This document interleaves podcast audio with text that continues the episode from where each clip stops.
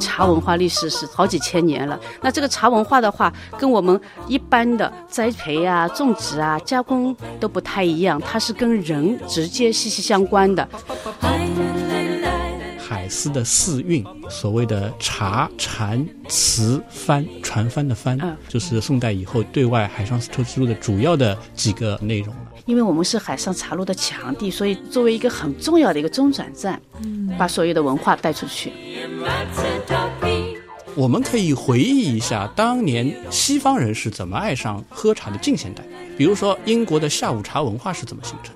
到一个时间，他要喝茶。你看西方人，其实我现在发现，西方人从经济学的角度来说，茶消耗量是非常大的。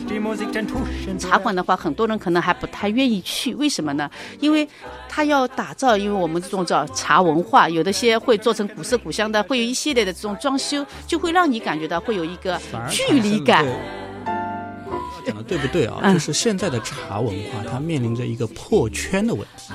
因为喝茶的人，他可能已经形成了一个圈。那么今天就是我们从推动这个事情的角度来说，如何破圈？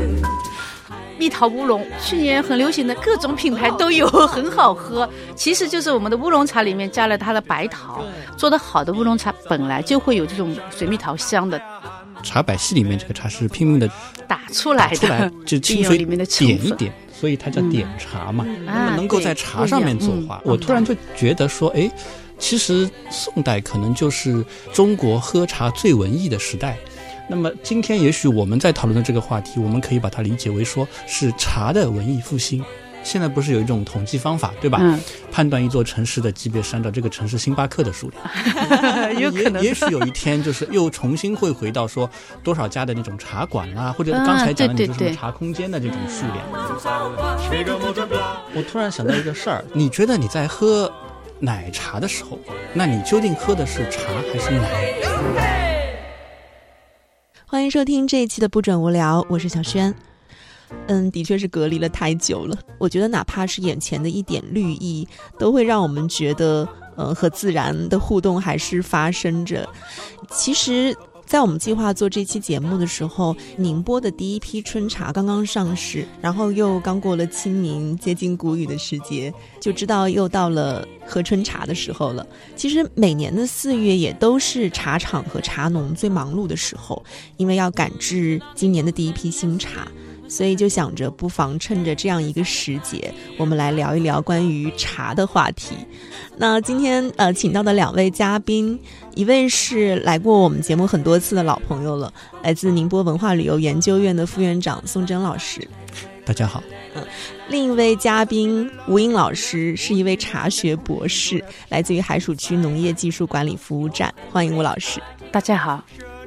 那正好今天吴老师来啊，也刚好给我们做一下科普，因为您的专业是茶学嘛，然后我就很好奇，说茶这样一片小小的树叶，它之所以可以发展成一门学科，呃，这里面的学问究竟有多大？比如说，我们可以从您的学科出发，我们对于茶的研究现在已经做到了哪一个份上？觉得还挺挺好奇这件事情。呃，我们茶的话，其实很多人都很陌生。这这么一片小小的树叶，怎么还会有一个学科？其实到现在为止的话，我们从原来的只有五个大学有茶学这个专业，到现在的话有五六十个大专院校，呃，包括像清华、北大那边都有这种研究生的这么一个系科发展，说明我们这个茶它作为一个技术也好，作为一个文化也好，跟大家的接触面越来越广。那你们都很好奇，我们茶到底在学什么？其实我呢是做叫育种研究的。我们的茶树育种，茶树有很多的品种，不同的茶树品种呢，通过不同的方式来加工不同的茶。但是这个不同的方式加工呢，我们还有一个偏好。像我们喝茶的时候，会有喜欢喝绿茶的，喜欢喝红茶的，像现在流行的话，喜欢喝白茶的。这种的话是我们的加工的类型，但是呢，我们在这个茶树两种里面的话，我有的这个两种呢，可能特别适合做白茶，有的两种呢特别适合做绿茶。例如我们浙江省或者说我们宁波市，呃绿茶为主的这种主产区。那我们这儿的所有的选育出来的，我们说两种，都主要是做绿茶为主的。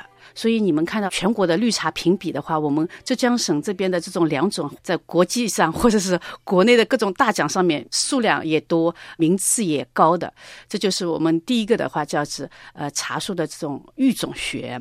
既然有育种了。育了种之后，是不是要种下去啊？要怎么样？要栽培啊？这就是我们的农学了。其实我们一开始的话，各个地方发展的这种茶学专业都是以农学这个系统来出现的。所以的话，栽培的话，就是在田间里面怎么样让它这个树长得好、长得高。或者是高产，或者是优质。那现在的话，呃，不同的这种田间栽培的模式也有非常多的，从南到北，可能各个地方的话，跟着它的这个气候不同，它的栽培是有非常多的这种方向。这是栽培，栽培完了之后，我们茶是非常特别的这么一个农副产品。你怎么说呢？它还需要加工，从茶叶的这种鲜茶叶，然后做到放在杯子里面泡出来的这种茶叶，我们叫加工学。现在呢，还有一个就叫深加工学。深加工学呢，是在这个加工的过程中，把里面的有效成分或者是一种健康的、营养的这种成分研究，然后添加到各个跟我们生活相关的这个领域里面，这叫深加工学。后面的话。大家越来越知道这个茶的话，就开始茶文化了。茶文化的话，其实是好几千年了。那这个茶文化的话，跟我们一般的栽培啊、种植啊、加工都不太一样，它是跟人直接息息相关的。所以的话，现在出现了非常多的跟茶文化有关的这种专业。我们宁波就已经有两家大专院校开设了这个茶学系，还有一个就是专门研究茶历史的。就说，这个茶历史、茶跟国际上的各种交流、茶文化的国际学，其实，在我们浙江农林大学应该是做得非常的好的。这就是我们茶学的，所以说看看很简单，其实茶涵括了很多的内容。嗯，听刚刚吴老师也说到育种学，然后我也看到一个资料说，其实吃茶的历史可以追溯到中国的氏族时期，就当时我们的祖先已经发现了茶树。我也比较好奇，说我们最早发现的茶种子它是什么品种？真的能研究出来？呃，这个倒已经没有人在研究了，只能说是这种最早的这种茶树的话，作为母本的茶树，基本上是就是定是定在在西南那一带，四川跟云南那一带地方。茶树是属于山茶属的，我们说是有二十八个属，我们有二百八十多个品种，在这个里面的话，有二百六十多个种类是在我们中国的，其他的还有一个二十多个是在国外的。所以的话，基本上为什么说茶叶起源于中国，也基于了很多的这种种子资源的这么一个调查研究。嗯，那说完了茶，它作为植物学的一个属性之外，我们就来说说喝茶这件事情。比如说像我，其实平时是很少喝茶的。无论是它作为提神，或者是用于消遣，我们可能更多的年轻人会选择随手一杯咖啡，就很少有时间可以坐下来。所谓的闲情跟雅兴，可能在如今的年轻人身上已经很少有了。呃，所以也是我们想要做这期节目讨论这个话题的原因之一，就是是不是如今喝茶这件事情对年轻人而言，它的吸引力已经没有那么大了，取而代之的是街边越来越多密集的咖啡店在不断的刺激和放大我们对于咖啡的某一种依赖，反之就是茶的存在感反而越来越小。但是呢，有一点，我觉得我一直是有一个什么样的感受的呢？就是喝茶呢，我们不会刻意的去排斥它，一个很自然的接受过程，而不像咖啡说哦，你会把它理解成一种，呃，外来的文化或者什么什么东西。我从个人的感情上来说，我觉得它变成你生活的一部分，所以正因为太习以为常，所以有的时候你也不一定那么刻意的去区分它，就接受它很自然。对我们来说，可能更多的就直接的，比如说，呃，红茶、绿茶，嗯，然后呢是发酵过的、半发酵的，嗯，有的呢是一个砖、一块饼，嗯或者有些呢就是一包。那么说复杂，其实你说绿茶，我觉得其实一点都不复杂，几片树叶开水一冲，它就已经做完了。当然也有复杂的，你会把它变成是这个就是所谓功夫茶。那么真的去体验一下，哎，这个蛮好的，也要花点时间去了解它，觉得也挺有意思的。就我这个年纪的人吧，可能对于茶呢，你的基因当中本来就有，嗯，但缺少一种把它激活的过程，这个我觉得是一个比较有意思。可以讨论的话题。呃，宋远说的是挺对的。为什么你们会觉得就是说骨子里有这个东西，但是也没有想着去感受它？因为可能一个呢是你也没碰到刚好的这个时机，还有一个非常重要的一点，可能就是因为咖啡的这个香味，它这个。特别浓的这种香气会一下子就会捕捉到人的感官。那我们茶的话，其实每一款茶、每一种茶，它呈现的味道都不一样，而且它的这种香，即使它是香的，但是它这种香是比较淡的，不能够马上刺激你的感官，是让你到一下子就好像精神一振，哎，我今天就要来喝这么一杯。对，可能我们更多人是，嗯，不知道如何去品茶。比如说，因为咖啡文化比较普及，有的时候可能从商业的宣传角度，就会告诉你说，这两款咖啡豆混合在一起能够品出什么样的味道，甚至有前调、中调、后调这样的一种口感层次。但是我们在品茶的时候，可能很少有人来告诉我们，我这个茶里面到底是一个什么味道。其实这个就是我们的加工学里面的，就是说我们有绿茶、红茶、白茶、黑茶，还有青茶和黄茶。其实我们有六大类了。导致了什么？我们虽然说我们这个产区也很大，我们的呃种类也很多，就是有一个问题了，我们这个生化记忆哦没有。那你看，你去喝咖啡的时候，星巴克类似的，说反正随便点一杯，好像大家都有会出来这么一股感觉，很刺激的这种感觉。但是我们茶不一样，不同的茶给你的感觉都不一样，然后不同的人给你介绍的都不一样。今天可能是绿茶，明天这个人跟我介绍的是白茶，然后我就。我都懵了，我都不知道到底是怎么回事儿。对这个感受，感是特别的强烈。嗯，你说我在喝绿茶的时候，和我在喝红茶的时候，和喝喝那个就普洱茶这种类型的茶的时候，感觉是完全不一样的。甚至于就是说，同一种茶，它在这个煮的时候和泡的时候产生的感觉也不一样。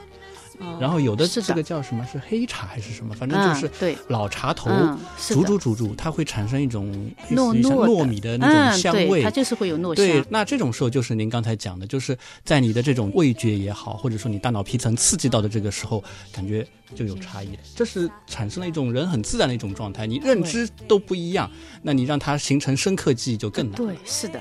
我们确实是也是发现了这个问题。你看，我们呃虽然用以省为单位，经常会组团去。各种推广宣传，但是呢，这种推广宣传呢，就是它的面相对来说是比较窄的，不能够集中。然后呢，一般的人呃要介绍茶的方式呢，叫轻饮，这种方式呢都是以茶馆为主的。而且这种茶馆的话，很多人可能还不太愿意去，为什么呢？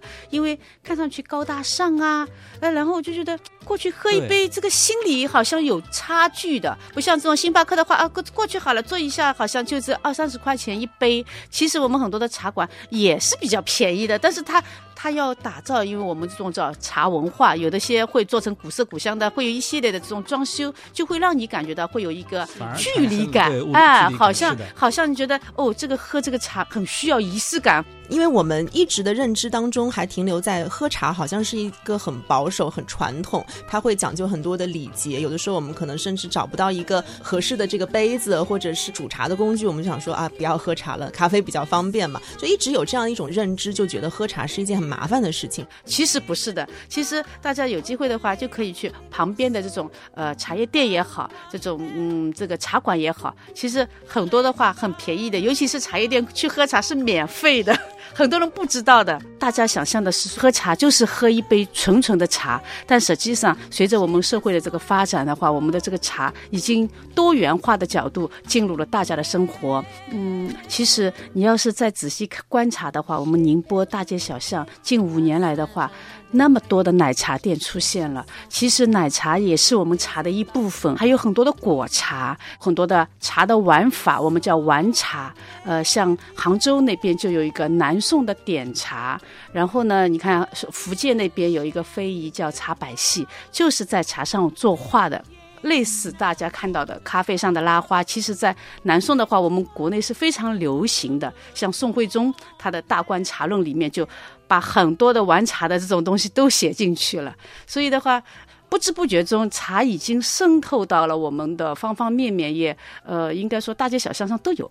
而且年轻人、年纪大的都用不同的方式来喝茶。对，其实吴老师刚才讲到了一个非常重要的方面，确实，如今年轻人喝茶，或者是说他们喜欢的茶，已经不是传统意义上的那种纯茶了，红茶、绿茶什么的，他们会选择这种混合的茶饮，或者是茶包，甚至是便利店里面那种瓶装的奶茶，这是他们喜欢的味道。去年很流行的蜜桃乌龙，网上各种品牌都有，很好喝。其实就是我们的乌龙茶里面加了它的白桃。那我们本来的话，要是做的好的乌龙茶，本来就会有这种水蜜桃香的，但是很多时候做不出来怎么办？这个水蜜桃的果粒加进去，然后就更加浓郁了。他们就很喜欢，好多人告诉我，蜜桃乌龙真的好喝，真的好喝。我们说杭味茶都啊，像杭州那边的，他在二零大概从二零一五年左右的时候就开始搞一个叫茶奥会，茶界的奥运会，其实就是就推出了一个模块叫新式茶饮，呃，很多的现在很多的这种奶茶店里面不同的这种添加，其实从那个时候开始的那种，他会把什么酒。什么肉桂、什么水果、红枣这种全部作为一种这搭配，会做成各种的。我我们在参加的时候觉得蛮特别的，因为你看它有些调出来会有这种茶都是五颜六色的，我们都看的我们自己都傻了。我发现哎很好喝，很多的新调饮还很好喝。其实去年的话，我们搞茶叶的，我们就有一个视频叫莫吉塔。可能你们在网上也可以搜到，就是非常简单的方式，用酒、茶和柠檬这种东西调出来一杯非常好喝的饮料。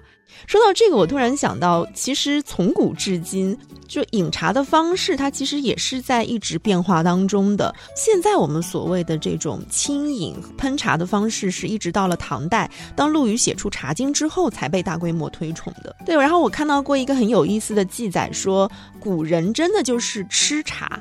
就当我们的祖先发现了茶树之后。他们把叶子采摘下来，发现直接吃是难以下咽的，并不能像很多野菜一样的可口。于是他们就在这个茶叶当中加入了很多的调料，混合起来吃。古代人也会在茶末里面加入像葱、姜、橘子皮这些调料一起调配起来冲茶。这其实就跟刚刚吴老师说的那种混合茶特别的像。你可以说它是新式的，但貌似也是由来已久的。我突然想到一个事儿，小轩，刚才就是吴老师讲到那个奶茶的问题。嗯，你觉得你在喝奶茶的时候，那你究竟喝的是茶还是奶？还是糖，对，这也就是年轻人对于这种茶饮的需求。不管是奶还是茶，他们的需求是好喝。只要奶和茶配在一起，一定的比例可以刺激我的口感，可能也不会去细究它里面到底是茶的成分吸引我，还是奶。我其实特别认同吴老师刚才讲的，就是因为现在有的时候啊，就是我们一谈到茶的时候，首先谈茶文化，对，然后这个茶文化反而是会把年轻一代拒之门外了。对，担心他觉得，哎呀，文化好像很高大上的，不是我这个年纪可以去接受、触摸的。那么亲民。对对，我觉得茶，我觉得也同样是这个问题。嗯，我倒忽然想到一个事儿，就是我们可以回忆一下当年西方人是怎么爱上喝茶的近现代，比如说英国的下午茶文化是怎么形成的。嗯，你说这个英国人会喝茶吗？我觉得他不会喝茶，他们喝的是奶茶。哎，但他他觉得这个推广的时候，哎，他这种推广的话，他就用他这种熟悉的方式是来推广了。然后你看，他就变成是他的生活的一部分。到一个时间，他要喝茶。你看西方人，其实我现在发现，西方人从经济学的角度来说，茶消耗量是非常大的。对，但是他消耗的那个茶呢，跟我们这个有点不太一样。这个是从经济学的角度去看这个事情的啊。呃，其实刚才宋院在说的是对的。本身这种剁碎的茶叫我们叫红碎茶，是正山小种，就是福建那边的正山小种过去的。就是因为我们国内的这个茶叶的垄断，因为当时基本上就只有中国有，所以的话，因为这个垄断导致一些内外贸的逆差，所以发动了战争。最后把这个茶树引到了印度这些地方，然后呢，斯里兰卡的西兰红茶，现在的包括肯尼亚的一些红茶，还有呢周边东南亚的这么一些地区，他就用最便宜的方式来把这些茶叶拿过去。其实我们在新中国成立的话，我们有百分之六七十的外汇是用茶来赚取的。为什么会呢？像维多利亚女王为什么会喝这种呃奶茶啊？用红茶来做的，其实他们是喜欢喝奶嘛。然后把我们这个红茶放进去之后，它的这个刺激感更强了。所以的话，呃，大家对这个茶的话，其实不需要有任何的这种压力哦。只要是手上有一点茶，任何方式你都可以去添加，都可以来喝这个茶。实际上，你也去看斯里兰卡的茶出来的面貌，大部分都不是纯茶，它是用什么？用各种调过料的这种茶。呃，现在就是一个高端的国际上一个品牌叫 Twins，它的这种呃一些下午茶什么，它就是加了很多料的，有加柠檬的，有加那个就是肉桂的，加花玫瑰红茶其实是最多的，或者说很多地方都在喝的这么一款茶。像我们云南那一块，这个茶是很多的。然后呢，像我们土家族，他们有专门的三道茶，加了各种豆子啊，什么生姜啊，就是各种各种营养成分放在一起的。有叫有个叫擂茶，还有呢，广西三江那边有一个侗族的酥油茶。就是炒的这种，我们叫以前的那种糙米，加这种什么小油果子一样的添加进去。其实，在呃云南、广西、广东还有四川那一带的话，这种玩茶的东西很多，而且呃各种添加的东西也蛮多的。嗯，只不过我们没有意识到，这可能就是对，这里面就有茶。对，这个可能也是东方茶的一个妙趣，就是它有一种兼容并包，它可以把所有的口味都放在一起，然后把它调出一个让你接受的一个味道。是的，是的。嗯，那我觉得除了这个茶饮本身的改进之外，呃，喝茶的方式也在慢慢的发生着变化。其实很有意思，我之前看到宋院发在群里的一段关于茶百戏的视频，就发现原来我们的古人在喝茶这件事情上面，其实也有很多的玩法跟雅兴的。呃，我们这个茶百戏还也好，我们的南宋点茶也好，就是在南宋那个时代就已经有的，而且他们玩的是非常的好的。他就是在这个茶叶，他是用的比较好的白茶也好啊，绿茶也好，红茶也好，他都可以来通过他的这种打的手艺。其实你不知道，他有这种打磨的打的手艺，因为我们茶叶里面有一种叫茶招术，他会把那个墨就非常封的非常的厚，打的最后就是说呃封成了，下面是。是汤水上面就是白沫，然后在这个白沫上面再蘸上原浆，可以不同就相当于不同比例的这种茶茶汁可以在上面作画，所以说我们就有茶丹青这么一个说法。哦，其实很好玩的。嗯，这个茶百戏。就是这个张志峰老师，我是亲眼看过他画画的。他专门讲过，比如说我有一个印象，比如那个咖啡啊，那你拉花肯定是奶加进去以后再重新拉的。那么他那个茶百戏里面，这个茶是拼命的这个打出来，打出来，打出来之后，其实就是就清水点一点。所以它叫点茶嘛。嗯，宋代的点茶的传统是为了就是增强这种喝茶的趣味性呢，还是说它有什么样的？呃，你说的很对，因为其实我们说对于我们这个茶文化，我们在说的时候，我们一般都说是兴与唐，盛与宋。因为在宋代的时候，其实看我们这个历史的话，宋代的时候应该是说国泰民安的这种状态，应该大家都比较富有，文人特别多。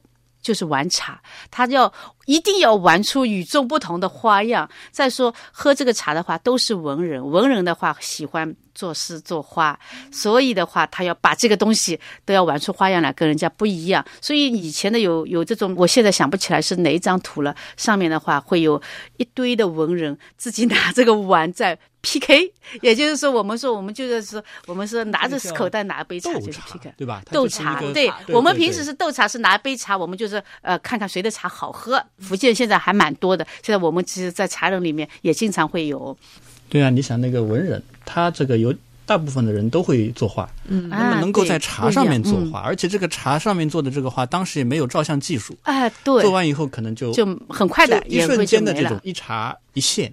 对，每一次都是每次都不一样，因为你还跟着你的打茶的这个水平。我们说这个打这个茶，其实还要蛮有水平的，要有腕力，也有技巧的。打的好不好，然后你这个画能不能做得上去？然后做的话，能够持久的，那持续的时间有多久？嗯，我觉得前两天我就看到我我开玩笑，我说那个澳门不是有个手打咖啡？它其实呢，它那个是速溶咖啡，那咖啡粉啊，就是用手这个搅拌四百下以上。它就产生了那种非常粘稠的那种感觉。它一定要多少的比例，多少配方？我觉得茶同样是这个道理。嗯，是的，就是你到一定的阶段，它可能就产生了一种更加文艺的一种喝茶的风范，呈现这种。所以我突然就觉得说，哎，其实从这个意义上来讲，宋代可能就是呃中国喝茶最文艺的时代。嗯，到了巅峰。对，最最文艺的时代。那么，如果从这个意义上讲，因为你玩这些东西是需要时间，需要一定的这个雅兴的。那么今天也许我们在讨论的这个话题，我们可以把它理解为说是茶的文艺复兴。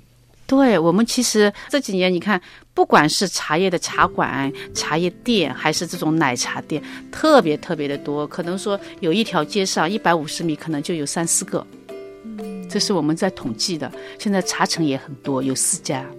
现在的话，茶文化在推广各个地方。我们宁波的话，每一个县市区都有茶文化促进会。然后呢，走进小学、幼儿园，新宁中学啊，鄞州的那个兰青中学啊，还有宁外啊，这些好一点的这种初中也都进了。确实是，就是说对，呃，这里面的一部分的学生的培训培养的话，还是比较好的。宁波人社局这几年是应该说有连续五六年了，大力的在推广我们茶文化。包括他的职业技能鉴定，叫茶艺师和品茶员。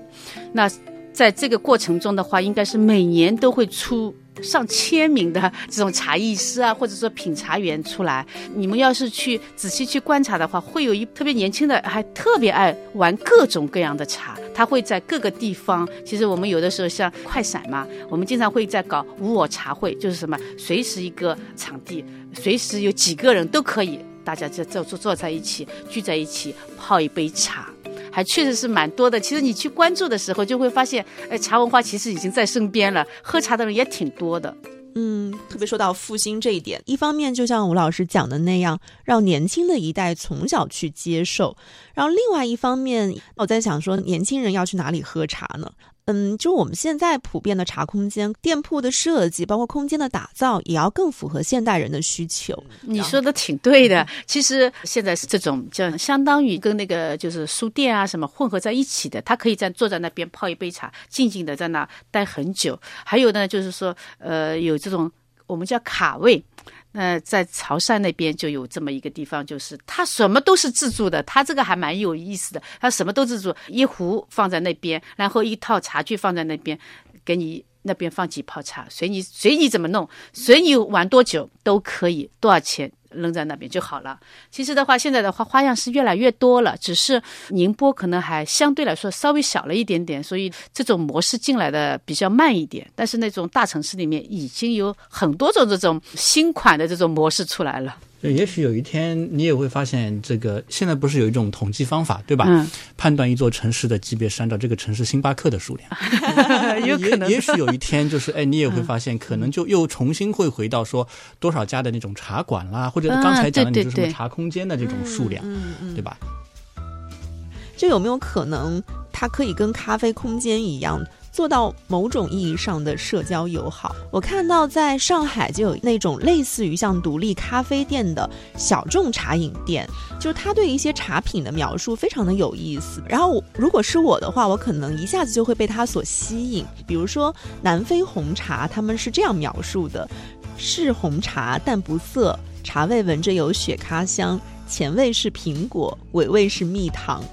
同时，他们也会提供很酷的冲泡方法，比如说果味的茶配气泡水，然后绿茶可以兑烈酒，茶包可以跟牛奶慢慢的混煮变成奶茶。就是我觉得这样一种茶饮的方式，一定会特别吸引年轻一代的消费者。有的时候，可能我就在想，在咖啡进入我们的生活之前，茶本身在中国它本身就比较内卷，因为各种类型都有，太多了。对，然后呢？突然有一天发现，被咖啡文化慢慢的所谓的竞争吧，嗯，在这个过程当中，其实还不止咖啡，因为你看，从饮料的角度来说，你有咖啡、茶，可能还甚至要加上碳酸饮料等等，包括这个果汁。那其实现在的人的选择的余地会越来越大，嗯，那在这种情况之下，如何能让我们传统的这种饮茶的这种生活方式或者基因，就我一直刚才讲的，就是把它再激活，这可能是我们今天，呃，无论是。种茶的、生产茶的这种或者营销营销的，都需要去认真的思考和去做的事儿。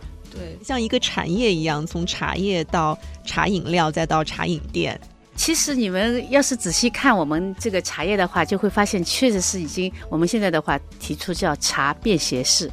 就是很方便的得到，很方便的冲泡，所以的话现在有冷泡茶，一袋茶你放到这个矿泉水杯里面去，可能一个小时、两个小时之后就好喝了，而且是非常好的新鲜的这种味道。这个是从我们福鼎白毫在做推广的。现在的话绿茶啊什么的也很多，最重要的是一个抹茶。从五年前我们就在推广抹茶的时候，就直接把抹茶包一小包一小条倒到这个我们的农夫山泉里面，这摇摇晃晃，可能十分钟都不要就可以喝了，而且是。比较好的味道，那这就是我们便携式的这么一种方式。再一个的话，我们现在的很多的这种纯茶饮料的话，我们都是小包化，一包一泡呢就可以多样组合。还有一个很特别的一个茶叫我们叫茶膏，这几年的深加工产品，我们是把茶叶里面的精华全部提取出来，然后浓缩成一小块一小块东西，可能只要零点几克就可以冲一大杯的茶。你就这这水直接加进去好了，这一杯茶就可以出来了。嗯，我觉得这个茶膏就可以做成一个非常有意思的茶饮的文创产品。如果跟佛系养生结合起来的话，推广对。但是呢，我们这儿有一个问题呢，就是说我们的这种文艺青年的这种呢，像我们很传统的这种茶叶专业的，我们拿出来的茶啊，就是茶啦，我们都觉得纯茶是最好的，就是说。干净的，就是茶是最好喝的。然后到后来的时候，我们就不会像人家那样这种非常文艺范儿，我们做不到。我们就就只会说，哎，这个茶滋味很醇厚，还带着花香，带着蜜香，只会这样描述。听着吴博士在讲的时候，我突然有个什么感受呢？就是我们今天比较常见的这种泡一杯清茶的方式啊，其实它本来应该是我们传统茶喝茶当中的最高阶段。嗯，对，喝到后来的时候，大部分人都后来变成了就喝清茶了。他发现那种调饮茶，嗯，还是差了一点点。但是呢，就是刚才我们 讲到这个话题的时候呢，如果说从吸引年轻人去接受茶文化的角度呢，恰恰可能你一下子就到最高境界呢，可能挺难的，倒着来，它需要有这么一个过程，是的，是的。就喝着喝着，可能你到最后，哎，对我来说，可能就是。一杯清茶，但是呢，在不同阶段有不同的需要，而我们今天恰恰就是需要能够把这个市场去细分，对对，把不同的人群去细分，对，对，我们现在确实是也是有机会参与到一些大型活动里面的话，我们就把这种新式调饮就带进去了，也确实是发现特别就他那一摊位儿。特别的吸引人，大家都排队在在那边等着。其他的这种纯饮纯茶饮的还是不够吸引。随便怎么说，呃，老茶客会喝，一般呢，哎，一看眼前一亮，都会去新式调饮的地方，呃，供不应求的，确实是会发现。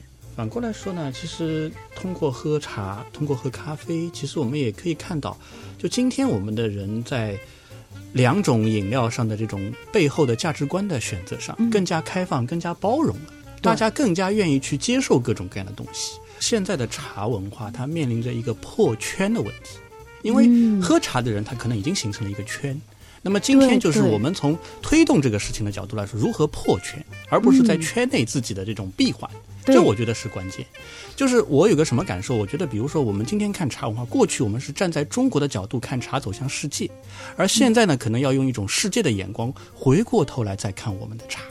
嗯，确实有道理。因为我们现在的话，我你看，我们有五二幺国际茶日，但是我们在茶日的时候，我们还是玩茶的人玩的不亦乐乎，外面的人都不知道。我想啊，每一个行业它自己发展到一定阶段，有它自己的规律性。嗯，它能够走到今天。它其实背后也包含着，比如说维护某种传统的努力，这两者之间在某些时候是存在矛盾的。但是呢，我们今天就是说，如何处理好、协调这两种东西，在你的这个继承传统和你创新的过程中平衡好，嗯，这个我觉得是今天我们都要去努力做的事儿。对，就是老派和新式之间，它有没有存在一些可以去渗透的那个那个边界？就刚才各位讲，其实也讲到破圈呢，可能比较重要的一步就是诉求，因为现在可能每个年龄层对于茶的诉求不一样。第一财经在二零一八年的时候做过一个生活消费趋势的报告，里面就有茶饮行业与九零后以及新中产的消费关键词。我觉得这个特别有意思，可能是如今的年轻人他们对于茶的那种诉求感吧。呃，有几个词啊，比如说像少年养生派、懒系生活、青年反油腻以及新时代的网红力。我觉得这些关键词可能已经不是我们原来想象的，就是中年人喝茶所谓的一种境界或者是禅意这些。就是我觉得我们的祖先他们在喝茶的时候，他我们既然称它为生活方式，它不仅仅是茶，它还包括了去形成你自己的认知。对对。